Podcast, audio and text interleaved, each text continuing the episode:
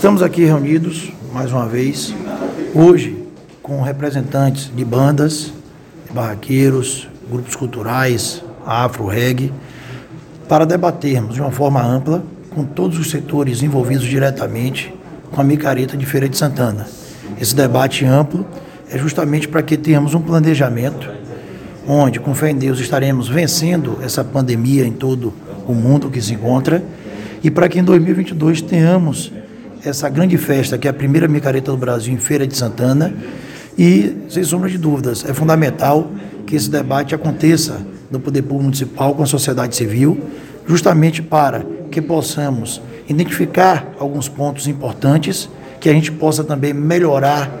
situações que já aconteceram em festas anteriores e dessa forma a gente poder ter esse grande evento.